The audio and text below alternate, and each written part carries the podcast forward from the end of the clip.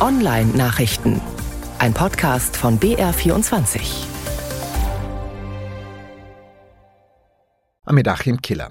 Unwetter im Cyberspace. Seit Wochen schon getwittert, seit Elon Musk den Kurznachrichtendienst aufgekauft hat. Jetzt will er Corona-Falschmeldungen nicht mehr aussortieren, sondern online lassen. Sowas verschreckt natürlich Anzeigenkunden, die sich um ein sauberes Image bemühen und nicht werben wollen, wo Aluhüte schwurbeln. Apple beispielsweise, wahrscheinlich der größte Anzeigenkunde, hat Werbung auf Twitter fast vollständig gecancelt. In der Folge hat's Drohungen gehagelt, Apple wolle Twitter aus dem App Store werfen und Musk wolle ein eigenes Twitter-Handy als Konkurrenz zum iPhone bauen lassen. Aber am Mittwoch haben jetzt doch der Apple-Chef Tim Cook und Musk ein gutes Gespräch geführt und dabei, Zitat, Missverständnisse ausgeräumt. So hat's zumindest Musk getwittert. Und vielleicht noch mehr als Musk kratzt China am sauberen Apple-Image. In China haben Demonstranten ihre Parolen und Botschaften gerne über den Apple-Dienst AirDrop verbreitet. Man hat sich gut dafür geeignet. Da werden Nachrichten direkt von Gadget zu Gadget geschickt, von iPhone zu iPhone. AirDrop funktioniert über Bluetooth und WLAN. Also ist also kein Stück Internet dazwischen, das überwacht werden könnte.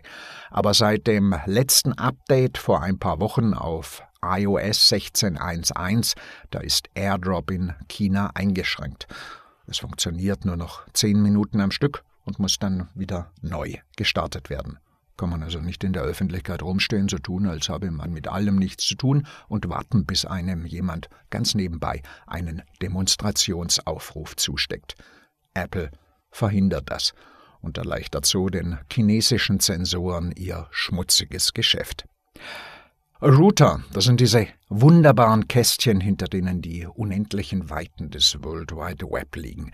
Das sind eigentlich mehr als bloß Router, auch noch Firewall, Netzspeicher, WLAN, Hotspot und immer öfter Steuerungszentrale für Smart Home, für intelligente Steckdosen, Rollläden und Heizungen.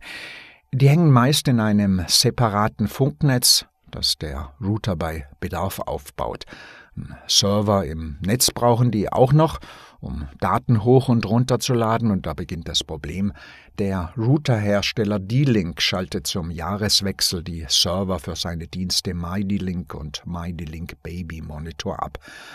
Da kann man dann all die vermeintlich smarten Gadgets nicht mehr richtig benutzen. Das ist blöd, wenn einem sowas passiert im Smart Home.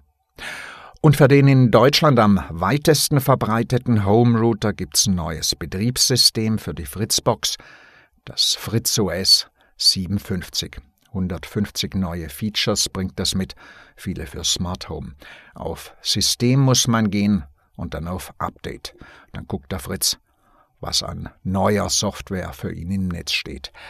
Sollte man öfters machen, nach Updates, vor allem nach Sicherheitsupdates suchen für den Home Router.